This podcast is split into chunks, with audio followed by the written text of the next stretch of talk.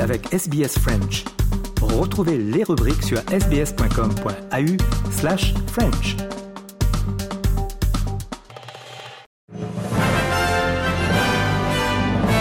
Mesdames et messieurs, bonjour et bienvenue dans votre 3 minutes de ce mercredi 6 septembre 2023.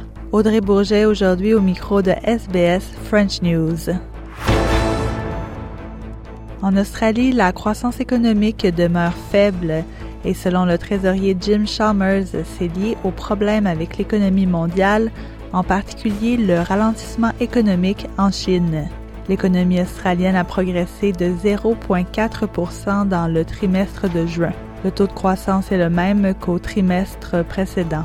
Sur une base annuelle, l'économie progresse de 2,1 par année. On s'attendait à ces chiffres en raison de l'inflation élevée et des montées récentes des taux d'intérêt.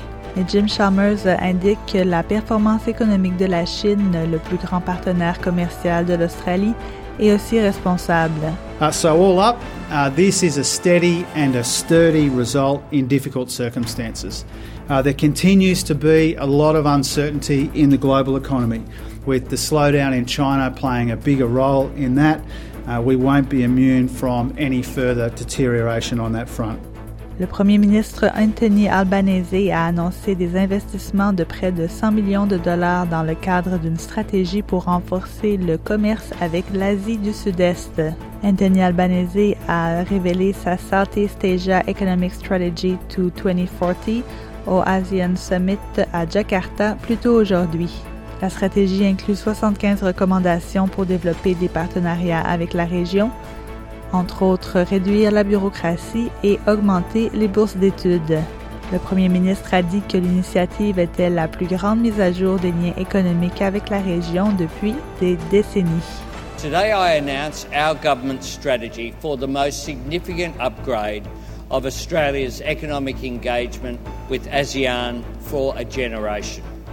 This is where Australia's economic destiny lies, and this is where our shared prosperity can be built. This is where, working together, the peace, stability, and security of this region and the Indo Pacific can be assured. Et aux États-Unis, un ancien chef du groupe extrémiste des Proud Boys a été condamné à 22 ans de prison pour son rôle dans l'assaut contre le Capitole en janvier 2021. Enrique Tarrio a été condamné pour son rôle dans la planification de l'assaut, dont le but était de stopper la certification de la défaite de Donald Trump à l'élection présidentielle américaine. Même s'il n'était pas présent lors de l'assaut, le juge a estimé que Tarrio était le dirigeant du complot. Il s'agit de la peine la plus lourde dans cette affaire, d'autres membres des Proud Boys ayant été condamnés à des peines allant de 10 à 18 ans de prison la semaine dernière. L'avocat d'Enrique Tario, Naïb Hassan, prévoit faire appel.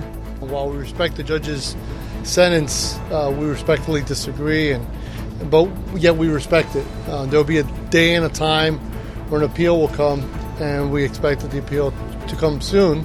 On se rappelle que cinq personnes avaient péri durant ou peu après l'assaut contre le Capitole et plus de 140 policiers avaient été blessés. Plus de 1000 personnes ont depuis été arrêtées et inculpées avec plus de la moitié condamnées. Voilà, messieurs, dames, pour l'essentiel de l'actualité résumée en trois minutes. Je vous souhaite de passer une excellente soirée. Marianne Murat sera avec vous demain pour un nouveau bulletin.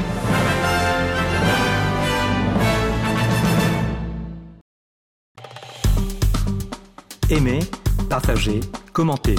Suivez-nous sur facebook.com slash sbsfrench.